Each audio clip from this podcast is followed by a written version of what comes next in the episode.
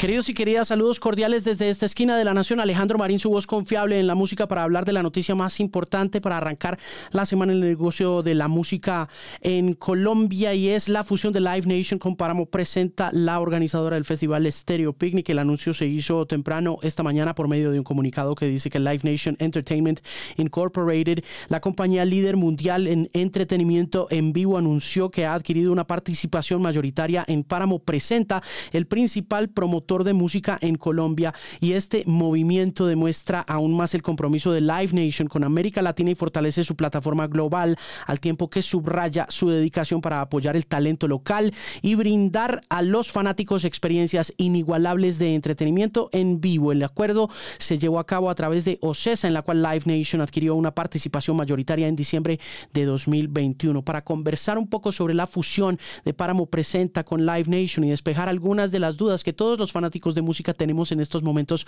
alrededor de esa unión, de este conglomerado global de conciertos y de entretenimiento con la firma colombiana. Me comuniqué con Gabriel García Ardila, quien es el CEO de Páramo Presenta, que va a continuar con la misma estructura administrativa durante los próximos cinco años que se proyectan a 13, me lo dijo por fuera de cámara Gabriel, y que pintan como una forma más de consolidar el negocio del entretenimiento en América Latina, pero también de fortalecer los lazos entre artistas y públicos latinoamericanos. Estuve hablando con Gabriel de todas esas inquietudes que tenemos alrededor de esta fusión, qué va a pasar con el Festival Stereo Picnic, cómo va a cambiar, cuál va a ser el impacto que va a tener en la competencia, por qué se escogió a eTicket como tiquetera, cómo va a ser el funcionamiento y la relación con la Movistar Arena que es operada en gran parte por tu boleta que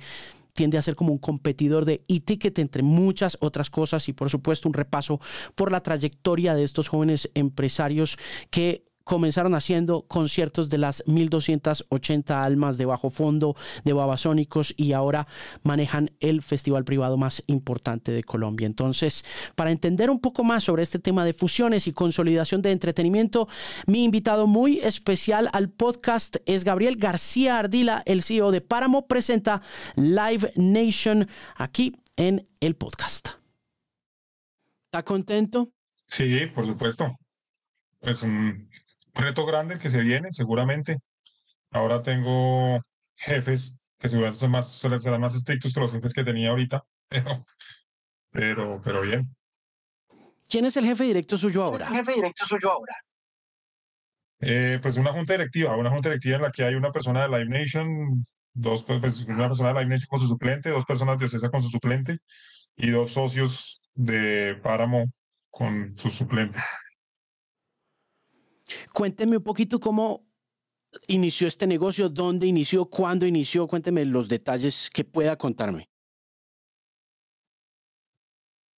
Eh, pues eh, las conversaciones iniciaron en el 2017, en octubre del 2017. Eh, en principio con OCESA, después también entró Live Nation a las conversaciones. tuvimos un periodo en que estuvimos hablando con los dos, finalmente decidimos ir con Live Nation. Estuvimos todo casi un año pues, pensando cómo, pues estructurando entre bancas de inversiones y abogados y tributaristas, estructurando cómo, cómo hacerlo. Eh, cuando ya por fin se pusieron de acuerdo y íbamos a avanzar, eh, de pronto todo se paró. Live Nation desapareció del panorama y, y se paró el proceso. Eh, y un mes después, como siete u ocho meses después, apareció la noticia que Live Nation había comprado CESA y ahí entendimos por qué se habían desaparecido. Luego, pues volvió CESA y dijo que ya estando ellos juntos iban a, íbamos a retomar conversaciones tan pronto fuera posible, eh, pues para seguir con eso eh, cuando, cuando se pudiera ya por los centros regulatorios de México, pero se atravesó la pandemia, así que en la pandemia pues incluso la transacción entre Live Nation y CESA se, se fue para atrás, porque Live Nation no iba a,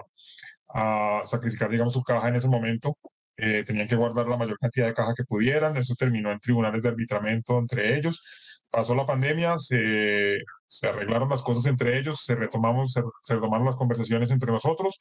eh, y luego nos gastamos otra vez. Pues, ¿cómo será que cuando estábamos hablando en ese momento de la negociación, eh, hablábamos que, que, iba a haber una parte que se iba a cerrar antes del festival este Picnic del 2022 y otra después, y terminamos cerrando después del 2020, del Picnic del 2023, es decir, que duramos como un poquito más de año y medio después en toda esa, en toda esa etapa. Cuénteme un poquito de, cuénteme un poquito de cómo funciona una fusión de esta naturaleza. ¿Qué, ¿Qué cosas hay detrás de una fusión de estas? ¿Qué hay detrás de una fusión de estas? Pues em, hay, digamos que muchos temas, empezando por, por cuando una, digamos que una corporación pues reporta en bolsa, pues tienen que, digamos que ser muy estricto con los procesos de lo que se llama debida diligencia, eh, pues que es, digamos, justamente lo contrario a la negligencia, entonces digamos que ellos tienen que hacer un estudio muy exhaustivo de, la, de lo que están adquiriendo para evitar pues, cualquier problema que vaya después a reflejarse en una mala noticia que afecte el valor de las acciones, que a final de cuentas pues, es lo más importante para, para una corporación así. Eh, entonces, pues viene, digamos que un proceso muy exhaustivo de investigación de la compañía y luego de eso, pues hay unas decisiones justamente sobre cómo hacer eh, la mecánica, digamos, la transacción, porque hay múltiples formas de hacerlo y múltiples posibilidades de hacerlo eh, y algunas tienen unos impactos tributarios, otros tienen como algunos impactos en la operación eh, y una vez digamos que eso se ha decidido, pues luego vienen también una serie de factores de cómo vamos a hacer que esto pues luego pueda operar eh, pues en la realidad y que pues en sí se generen pues como, como las sinergias esperadas con esto. yo creo que vamos como pues en, en este proceso, dentro de cada cosa pues hay muchos detalles, pero esas son como las generalidades. Cuando ustedes arrancaron a trabajar en este negocio, ¿proyectaron alguna vez a ser parte de una estructura corporativa global como esta? No, ni siquiera, ni siquiera teníamos una, un ánimo de lucro cuando empezamos a hacer conciertos. No, no, teníamos ánimo de pérdida, pero no teníamos un, o sea, hacíamos conciertos, eh, pues porque nadie traía a los artistas que a nosotros nos gustaban y porque pensábamos que era chévere que en Colombia se presentaran, se presentaran esos artistas, pero yo trabajaba en una agencia de publicidad en esa época y básicamente me gastaba mi sueldo eh, en hacer conciertos, en perder plata haciendo conciertos y el, el máximo sueño era que algún día pudiera renunciar a la agencia y vivir de alguna forma de la música, eh, pero pues no llegar, digamos, a, a las instancias que llegamos. Eso digamos que se fue presentando y pues, después uno obviamente entra en la, en la dinámica. Yo creo que el, el, gran punto de quiebre de hecho fue cuando, cuando decidimos hacer como un cambio estratégico en el picnic muy grande y que el picnic dejara de ser un evento pensado para alrededor de 5.000 o 6.000 personas a ser un evento pensado para 20.000 personas en ese 2013 cuando trajimos a The Killers que después de que las primeras tres ediciones del picnic no haya funcionado y la conclusión es que no haya funcionado porque la boleta era muy cara para el nivel de artistas que traíamos, digamos, dicho de una manera muy concreta, y que a eso tocaba darle la vuelta bajando el precio de las boletas con artistas de un nivel mayor y eso implicaba pues hacer una inversión mucho más grande en talento, ir por artistas grandes y eso pues nos abrió la puerta de los grandes nombres porque hasta ese momento nosotros solo contratábamos artistas eh, pues digamos alternativos y el haber hecho ese picnic con, con The Killers y con New Order, pues nos, nos abrió la puerta hacia otros artistas al siguiente año para replicar lo mismo. Además, teníamos que entrar ya en el circuito de los festivales y,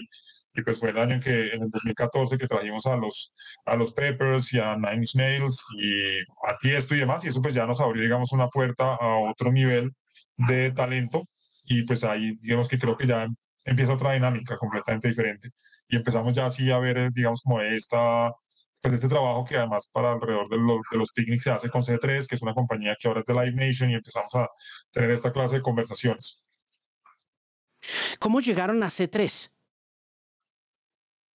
Llegamos a C3 por, el, por los Lollapalooza porque, cuando hicimos ese, ese picnic con los Killers, pues tuvimos a The Killers la oportunidad que la, la, oportunidad se dio porque iban a tocar en Lollapalooza, Brasil, y entonces digamos que bueno, ya había Sergio tenía algunos acercamientos con Lollapalooza Chile, hemos tenido acercamientos con Lollapalooza y entramos al circuito de Lollapalooza y pues entrar al circuito de Lollapalooza implicaba trabajar de la mano de C3. Así que ahí empezamos a tener también, digamos, como una relación con C3. Pues nos tocaba ir a los Lollapalooza en Chicago, ir a los City Limits y, tener, y empezar a construir una relación con C3. Y luego, digamos que más allá de la relación de negocio, Santiago Vélez logró construir una relación personal muy fuerte con, eh, pues con algunos de los socios de, de C3 y, digamos que ya pues empezó como otra dinámica también con ellos. En ese desarrollo de esa relación, ¿cómo hicieron para que el nombre Lollapalooza no se comiera al nombre Stereo Picnic? Es una pregunta que le he hecho durante los pasados 10 años una y otra vez, pero se la vuelvo a hacer. Es que lo que pasa es que el picnic tiene unas diferencias muy grandes con la palusa que hacían que para todos fuera mejor mantener el picnic. Por un lado, la palusa es un evento familiar, el picnic siempre ha sido un evento muy fiestero, que va hasta la madrugada, que tiene un concepto muy diferente. Además, los La Palusa tienen que, digamos que hacerse bajo unas, unos lineamientos muy estrictos también de la cantidad de tarimas que tiene, de esta tarima para niños, eh, digamos que tiene unas complejidades que el picnic no tenía. Entonces, como que para el mercado colombiano, para una, una marca que además ya venía desarrollándose en Colombia, para el tamaño del mercado colombiano que posiblemente no podía cumplir, digamos, con esos lineamientos estrictos que tenía Lollapalooza y pues para un concepto que además estaba aquí funcionando para el público más fiestero, pues era mejor mantener la marca Stereo Picnic que cambiarla por la marca Lollapalooza. Cuando ustedes arrancaron a hacer el Stereo Picnic, de todas maneras, ¿tenían algún referente no solo de la estética y el desarrollo del festival Stereo Picnic en otras partes del mundo, sino también de cómo funcionaba el negocio? Se lo pregunto porque usted me decía al principio que pues no, no se imaginaban pertenecer o participar de una estructura corporativa eh, pública en bolsa de valores y todo ese tipo de cosas, pero también entendían bien la naturaleza de este negocio que siempre se ha considerado un loss leading business, como dicen los norteamericanos, que pierde y pierde y pierde dinero hasta que finalmente hace plata. Es decir, ¿tenían un modelo de negocios planteado de todos modos o no? Pues no, no tanto. Realmente el picnic nace, bueno, el picnic se lo, como ustedes saben, pues el, lo que ahora es Páramo es una fusión entre lo que era T310 en un momento y lo que era en Papa. Eh, los Santiago y Sergio que estaban en T310, eh, pues tenían muchas ganas de hacer un festival por experiencias que ellos habían vivido en festivales en Italia y en otros festivales. Eh, que acá pues sentían que no había una experiencia que hiciera que el festival fuera más que una serie de tarimas y unas presentaciones musicales, que era como lo que estábamos acostumbrados. Eh, acá entonces querían traer esa experiencia, eh, más por la experiencia que por el negocio. También pues por el lado de Apps en Papa teníamos la, idea de hacer, de hacer el festival, no solo también por las experiencias que habíamos vivido Filipe y yo en otros lugares como Rock en Rio o en el Festival de Jazz de Montreux,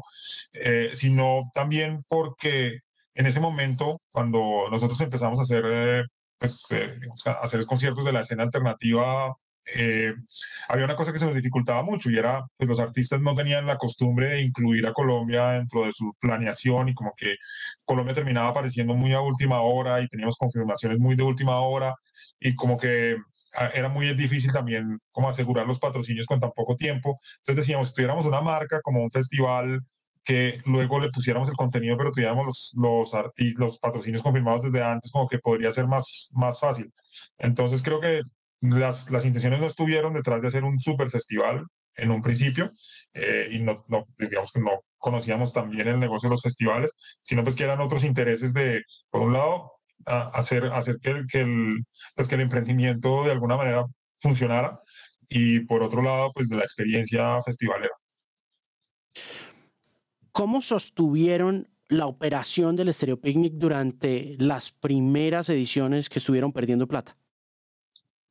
Pues principalmente con la ayuda de los, de los proveedores. Ha sido, ha sido vital durante mucho tiempo la ayuda que eran los proveedores. Entonces, digamos que cuando se acaba el primer picnic, como, como cuento, pues los, los que éramos en Papa entramos al segundo picnic a ser parte de la sociedad, pero cuando se acabó el primer picnic y unas pérdidas, Hubo unos proveedores muy cercanos, de mucha confianza, a los que Sergio Santiago les dijeron, en este momento no les podemos pagar, pero de alguna forma más adelante les vamos a pagar.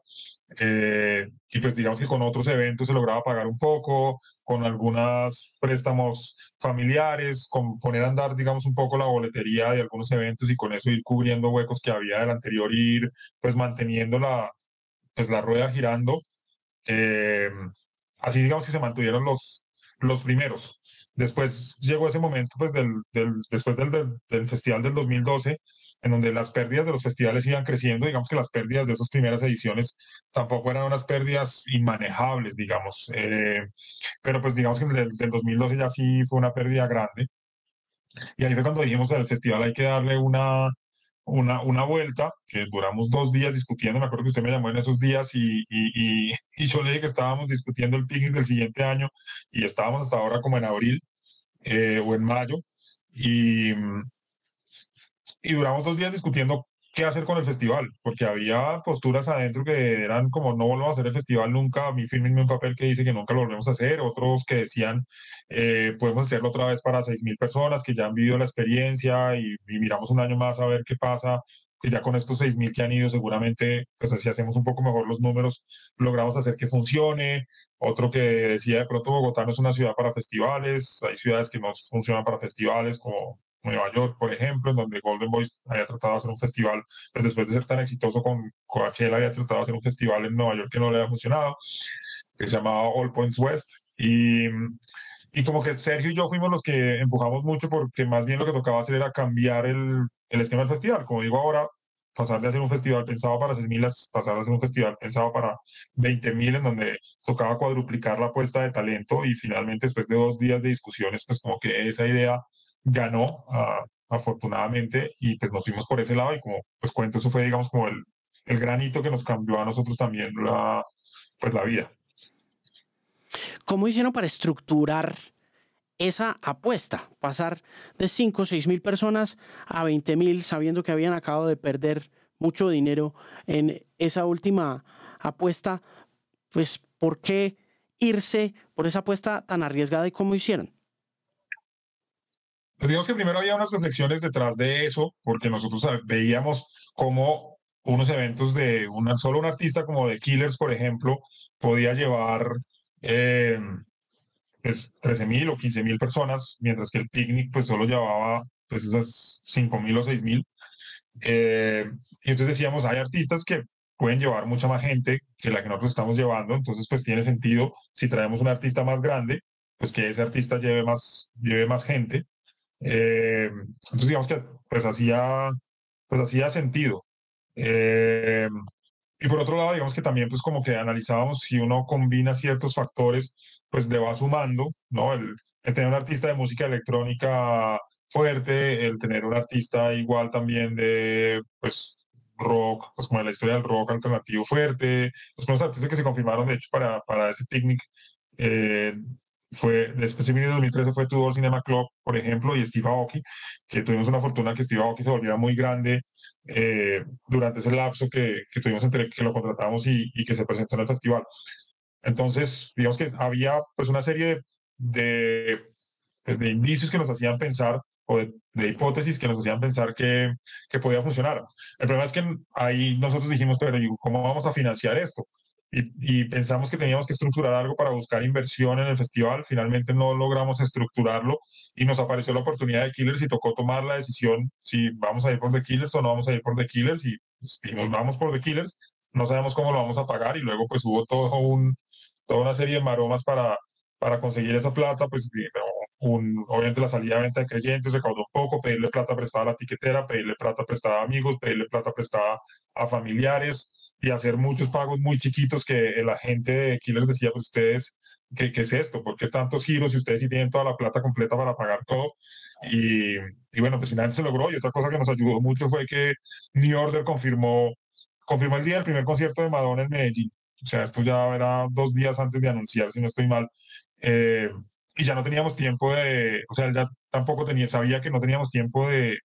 estructurar el pago, entonces pudimos anunciar a New Order sin, sin pagarles, porque no hemos tenido que pagarles a ellos, eh, hubiéramos estado enredados para hacer ese pago.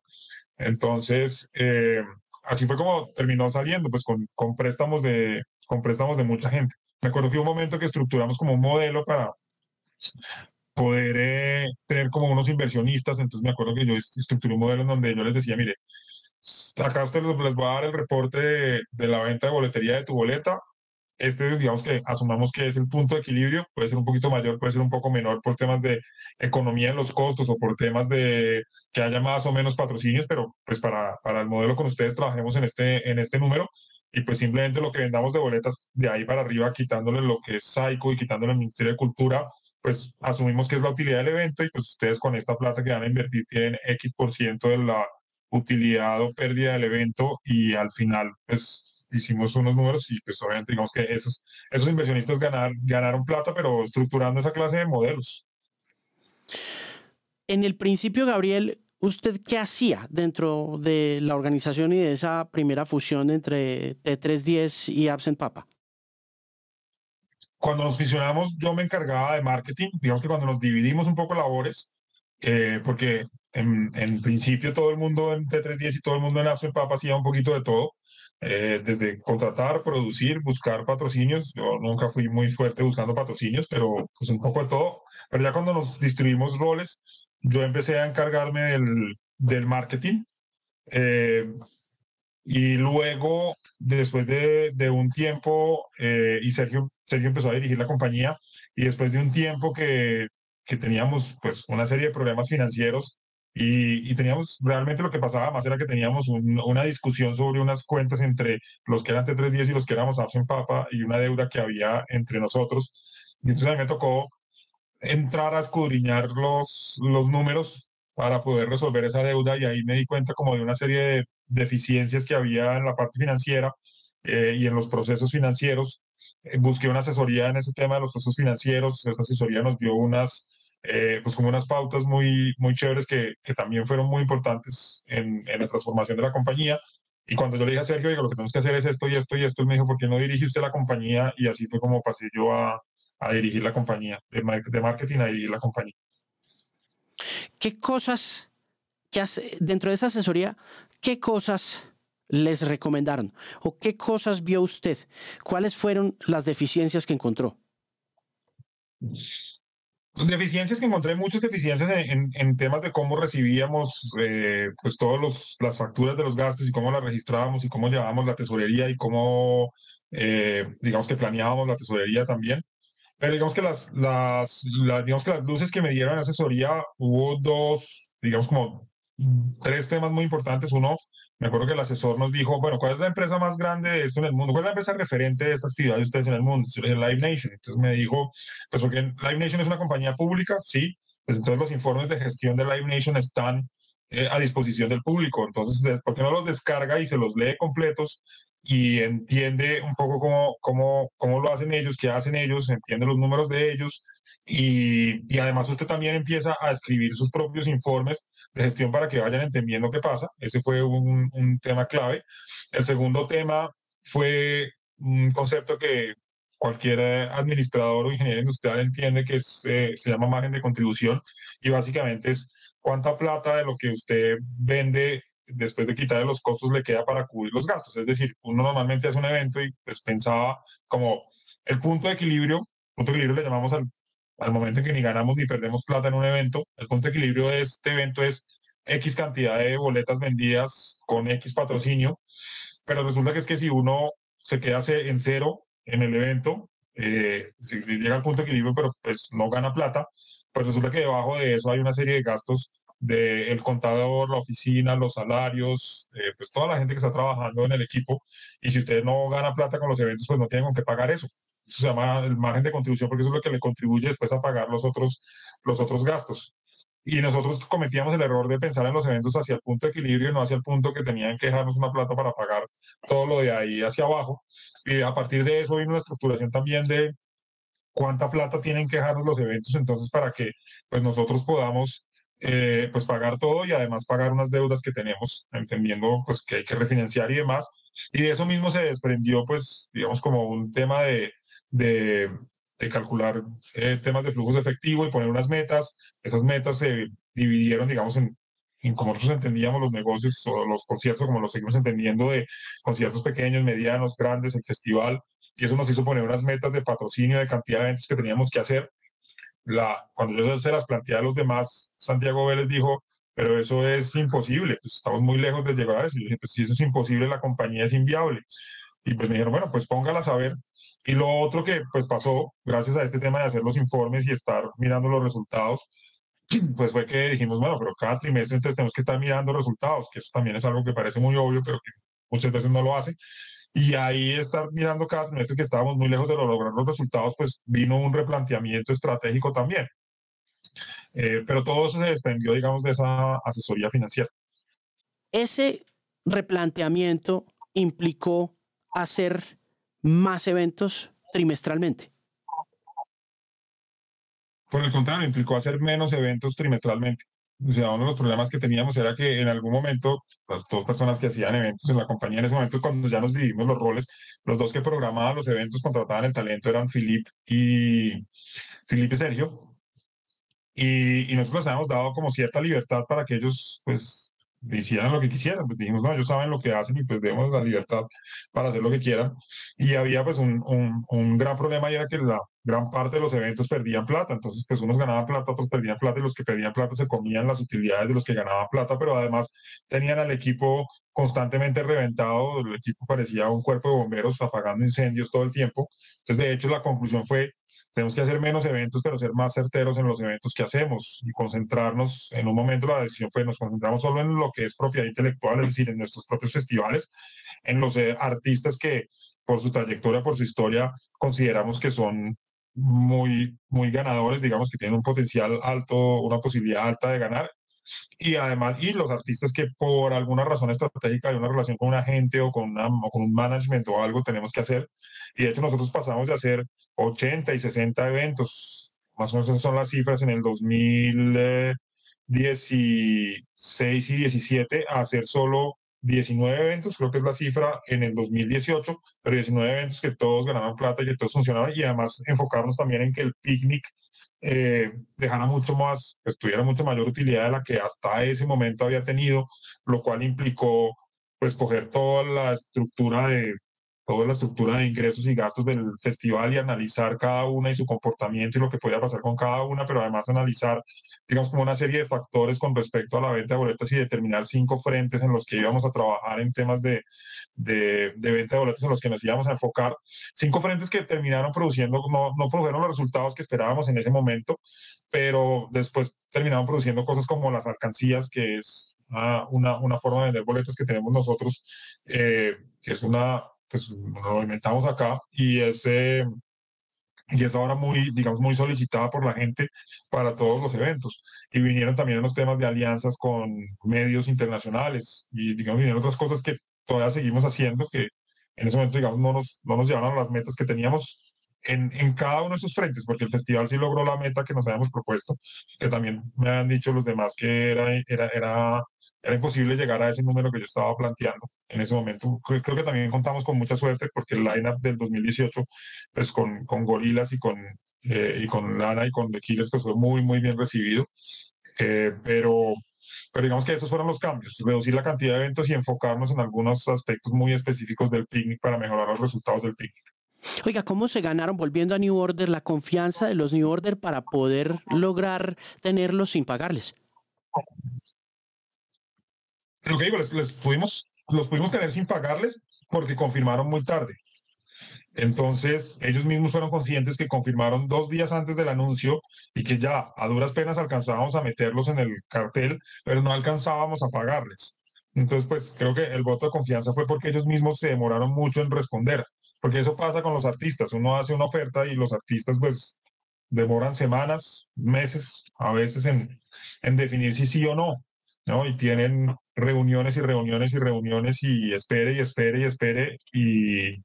y hasta que pues al final, pues bueno, o, van o no van, pero tienen muchas veces esperando mucho tiempo. Entonces, creo que fue un, un tema de, pues de suerte, confirmaron muy tarde, ¿no? Y pues ya no les quedaba otra que confiar eh, para estar en el, en, el, en el festival. ¿Fue muy difícil la venta de patrocinios al principio? Fue difícil porque pues no, los patrocinadores no estaban, cuando nosotros arrancamos no estaban muy acostumbrados a, a patrocinar eventos, ¿no? Pues porque no había muchos eventos eh, y no había, digamos, pues un gran trabajo de comercialización de eventos. Pero digamos que nosotros dentro de la sociedad contamos con la fortuna de, pues, de tener a un personaje como Santiago Vélez que tiene grandes dotes para esa labor comercial y de los patrocinadores y Santiago hizo, pues siempre hizo un, un gran trabajo sobre todo pues para una empresa que estaba naciendo, eh, porque obviamente ahora tenemos una plataforma muy grande de eventos y tenemos un gran equipo comercial y pues tenemos muchos resultados para mostrar, entonces digamos que ahora la labor es diferente, pero en ese momento que era una empresa que estaban haciendo y que necesitaba ganarse pues un patrocinio y que le abrieran puertas y que no era fácil, pues Santiago tenía grandes dotes para eso. Entonces, pues esa, esa, ese trabajo de Santiago en ese, en ese rol eh, fue fundamental. Cuénteme un poco sobre ese desarrollo de la curaduría, de la selección, luego de que toman la decisión de hacer menos eventos. ¿Recuerda usted cuáles fueron esos primeros eventos con los que fueron a la fija? ¿Cuáles fueron esos artistas que ustedes pudieron decir, estos artistas nos van a vender boletas y nos van a ayudar a mantener la empresa a flote? Sí, el primer artista con el que nosotros de hecho tomamos esa decisión ya habiendo decidido que vamos a hacer menos eventos y el primero con el que tomamos la decisión de, ok, uno de los, pues de los lineamientos que vamos a tener es que esto nos funcione, que este artista tengamos la, eh, pues digamos como la, la creencia de que es muy posible que funcione, fue Bumburi. Una, unos shows que hicimos de Bumburi en el Jorge Eliezer Gaitán, que terminamos haciendo tres, tres funciones agotadas en el Jorge Eliezer Gaitán ese fue el primero porque habíamos hecho un o, o T310 había hecho un un par de veces antes y les había funcionado muy bien. Me acuerdo mucho que ese fue el primero que, que además nos marcó como esa, como ese, ese, esa línea de el, al, que le creamos mucho. ¿Hubo algún otro? Por ejemplo, ese fue porque le creíamos mucho y en cambio, digamos, en los que estuvo porque teníamos que, digamos que por el tema así de la relación, estratégico de la relación, creo que Congos lo hicimos en el 2018, si no estoy mal, y fue así como por por la relación con la, con la oficina de management. ¿Qué tan importante fue la radio en el desarrollo de cosas como esas de Congos? Creo que la radio obviamente es eh, pues súper importante para dar a conocer artistas, pero no necesariamente porque un artista es exitoso en radio genera el artista como tal un enganche con el público, ¿no? Como en, en genera en el público pues esa necesidad de no perdérselo en vivo. O sea, porque hay artistas que simplemente tienen una canción que a la gente les gusta, que muchas veces ni siquiera saben quién es el que la canta, solo les gusta la canción, otras veces pues saben quién es, pero, solo una canción no va a hacer eh, pues que vayan a verlos. Entonces, digamos que yo creo que la radio es importante en dar a conocer al artista, pero para que un artista realmente sea vendedor de boletas tiene que construir catálogo. Eh, es como, como lo que he visto que pasa mucho, excepto pues con ciertos, con ciertos fenómenos que venden boletas siendo muy, muy nuevos porque se vuelven pues una tendencia eh, súper fuerte. Pero creo que la radio abre la puerta, pero el, artista tiene que construir mucho más a partir de esa puerta que se abrió para que realmente sea un artista que vende boletas. Después de esa reestructuración, ¿hubo algún momento en el que Páramo Presenta se vio en riesgo de quebrarse nuevamente? Nosotros en el 2017, lo que pasó es que en el 2017 que sí ya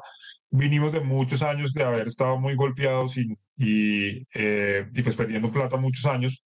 eh, vino un momento de, de, abrir pues la compañía a, a, vender, pues como llaman en el mundo de las startups, a vender equity, ¿no? A permitir, a darle a alguien participación accionaria a cambio de, de capitalizar la compañía e invertir. Hubo unas capitalizaciones además que tuvimos que hacer los socios y cada uno tuvo que ir a resolver de su lado cómo hacía para capitalizar la empresa.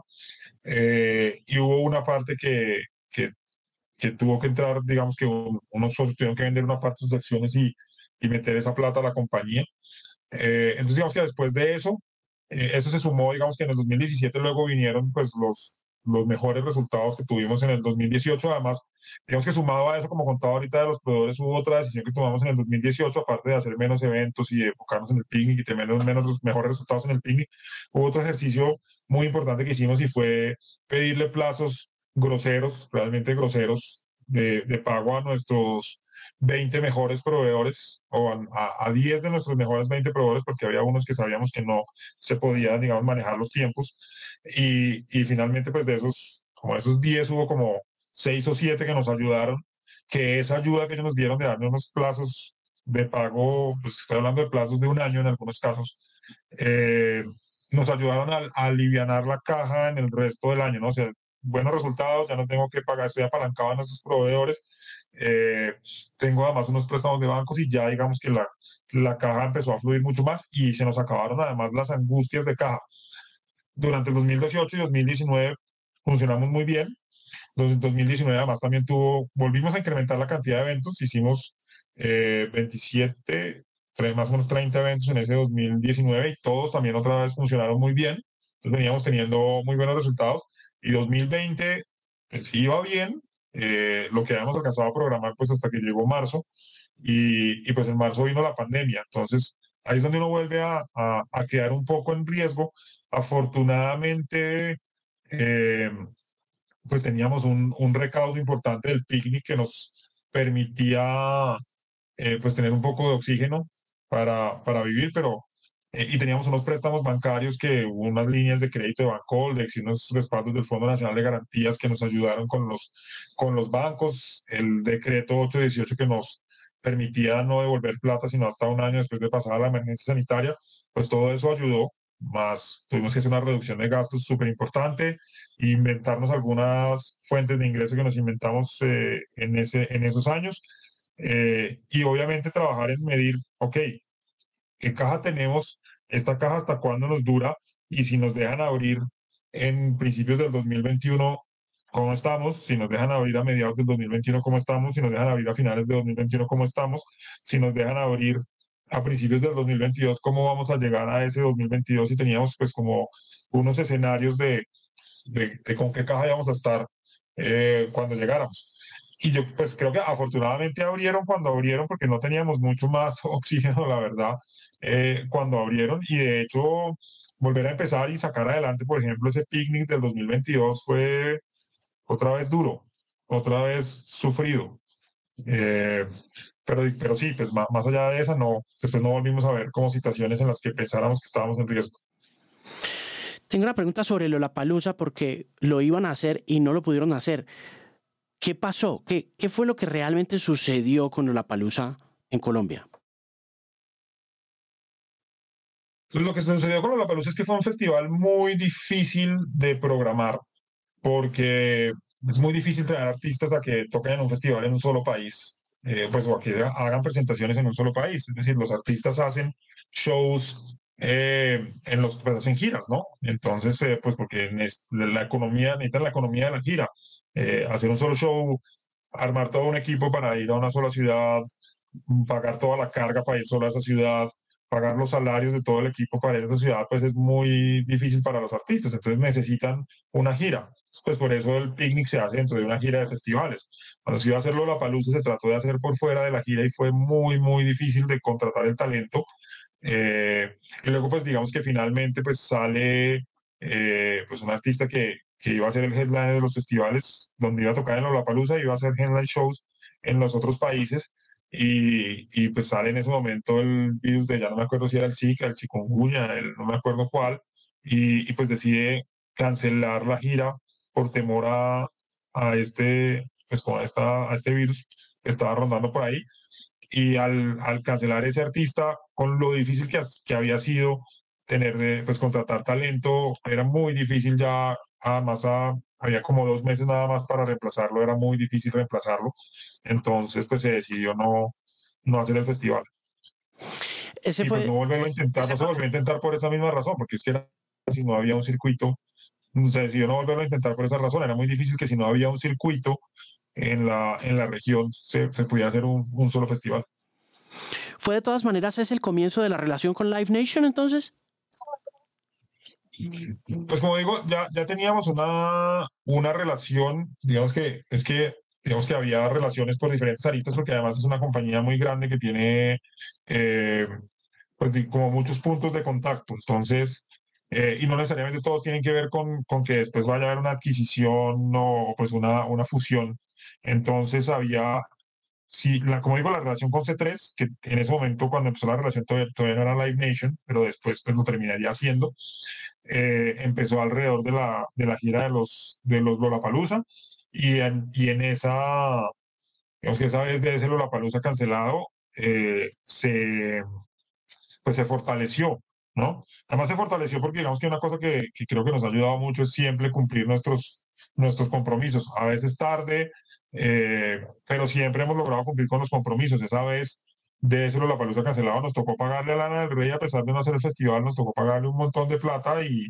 eh, y eso era un tema, un problema que tenía, digamos que C3 ya había cancelado por otras razones otro festival y, y CAA, que es la agencia de lana, dijo que teníamos que pagarle así no hiciéramos el festival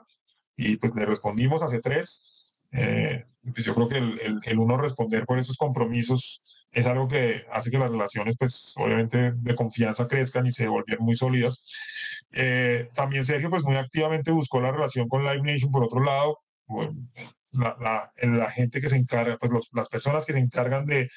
de hacer las giras por Sudamérica cuando Live Nation tiene acordado con un artista, contratado a un artista a través de Global Touring, que es como su división cuando de contratar artistas para organizar toda la gira mundial.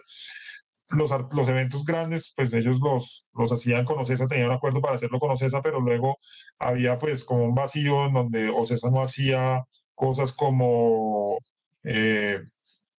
como eh,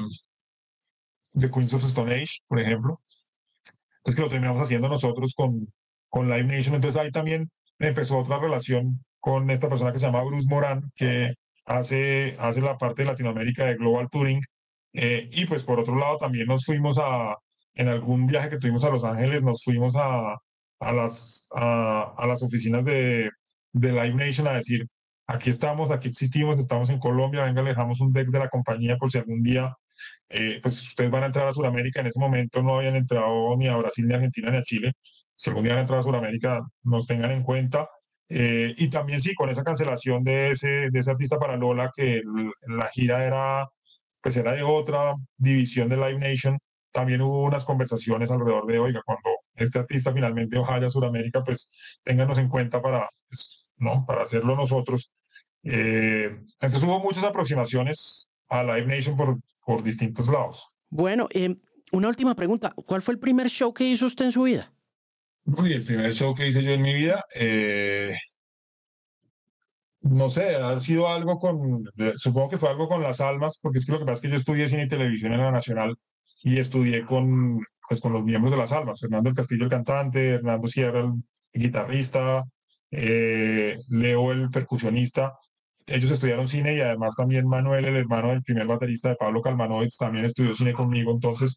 eh, yo terminé involucrado en el mundo de la música por las almas, porque estudiaron conmigo, entonces nos volvimos pues muy amigos y entonces pues yo empecé a ayudarles con temas de, de hacer los videos, de hacer los conciertos, de producir conciertos y yo supongo que los primeros shows que íbamos a haber hecho fueron shows autogestionados de las almas, porque es que además estamos hablando de los noventas, cuando no había nada de industria de rock acá, eh, las armas habían tenido la suerte, con, junto con la derecha y con Aterciopelados, por, digamos que principalmente además por una labor de Héctor Buitrago, de firmar con BMG, pero, y, y, bueno, y algunos artistas de Medellín firmaban con codiscos eh, como, como Equimosis y como Bajo Tierra y, y, Estados Alterados, creo que con codiscos o con fuentes. Y, pero el resto no había mucho acá, ¿no? Y no había, eh, no había personas que organizaran los conciertos. Eh, y no había mucha gente que hiciera prensa, entonces uno le tocaba hacer todo, ¿no? Desde grabarse los discos, andar con los discos en una maleta por ahí, distribuyéndose en las tiendas del centro y luego llevarlos a, y luego inventarse los conciertos, ¿no? Y organizar los conciertos y las con las armas, las armas tocaban cada 15 días en alguna localidad diferente de Bogotá, esas eran giras de localidades de Bogotá, entonces cada día hacían, cada 15 días hacían alguna gira, entonces muchos de los conciertos los hacíamos nosotros, así que supongo que los primeros que organicé debieron, sido, debieron haber sido auto, conciertos autogestionados de las almas. Oiga, Gabriel, Live Nation tiene venues, tiene lugares que ha construido en la infraestructura de conciertos en los Estados Unidos en la medida en que ha ido creciendo y si es así, ¿pensaría Live Nation buscar mejorar la infraestructura de espacios para shows en vivo en Bogotá puntualmente para arrancar? Eh, pues hasta donde tengo entendido, Live Nation invertía en, en recintos eh, en Estados Unidos. Digamos que hubo cuando, cuando Live, Nation se empezó a Live Nation se empezó a consolidar, o incluso antes de ser Live Nation, cuando fue eh, FX Entertainment, o se llamaba, digamos, como lo que fue la génesis de, de Live Nation, pues ellos empezaron comprando promotores en Estados Unidos y esos promotores algunos tenían lo que llaman allá anfiteatros. Entonces, pues digamos que hicieron parte de las primeras inversiones que ellos hicieron. Pero recientemente tengo entendido que los inversionistas de Live Nation han venido cuestionando un poco la inversión en inmuebles, porque pues, si quieren invertir en inmuebles, que tienen todo un comportamiento económico muy diferente de los conciertos, pues invierten en compañías de finca raíz. Entonces ha surgido otra nueva compañía que se llama Oakview Group, que fue fundada por un por Irving Asoff, ex manager de Eagles y ex CEO de Ticketmaster, y por Tim Wiki, ex CEO de AEG, que es una compañía que se dedica a conseguir recursos para construir eh, recintos y, eh, y luego hacen un acuerdo con Live Nation para la operación y con Ticketmaster para la venta de boletería. Eh, y, y, son ellos los que están ahora, digamos, construyendo la infraestructura, no tanto Live Nation, digamos, como lo que tengo entendido que está pasando recientemente. Eh, así que no, pues no hemos visto todavía bien qué va a pasar en ese sentido acá en Bogotá. ¿Qué es lo que más lo entusiasma de la fusión? Lo que más me entusiasma de la fusión es aprender, eh, aprender de, pues de, de, los grandes, ¿no? O sea, creo que a pesar de que nosotros hemos hecho un, un gran camino acá y pues hemos logrado construir una empresa sólida y, y desarrollar pues una industria que, que eh, pues que era, era, naciente cuando, cuando era muy incipiente cuando, cuando empezamos, eh, pues todavía hay muchísimo por aprender de personas que, pues como, pues como todo el equipo de Ocesa, ¿no? Alejandro Soberón, George González, eh, eh, pues, pues, todo el equipo financiero que está detrás de ellos, que son personas que llevan 30 años o más de 30 años en ese negocio y 30 años de, grandísimas experiencias eh, y de, pues, tener las mejores prácticas que se pueden tener. Entonces, y pues obviamente Live Nation, pues con toda la, la, presencia global que tiene, pues obviamente también eh, pues tiene, tiene muchísimo para aprenderle. Eh, además, digamos que he visto muchas entrevistas, por ejemplo, de Michael Rapino, en donde eh, pues tiene unos conceptos pues de, de administración muy interesantes. Entonces creo que ahí va a haber muchísimo, muchísimo aprendizaje y creo que a mí lo que más me entusiasma es, es eso, es, es, es poder aprender. Eso por un lado. Y, y, y segundo, pues también como lo decía antes, la, las posibilidades que esto abre pues para la creación de, de la industria de empleo, de, de, crecimiento del país, la, el, el, turismo que puede generar, etcétera. Creo que eso también es, es algo pues, pues muy, muy emocionante, digamos, muy gratificante también puede ser. Gabriel García, CEO de Páramo, presenta ahora con Live Nation. Muchísimas gracias por estar en el podcast. Ha sido siempre un placer conversar con usted y espero que nos veamos pronto en persona. Sí, sí, nos tenemos que ver. Nos tenemos que ver pronto, Ale. Colombia, potencia de la vida.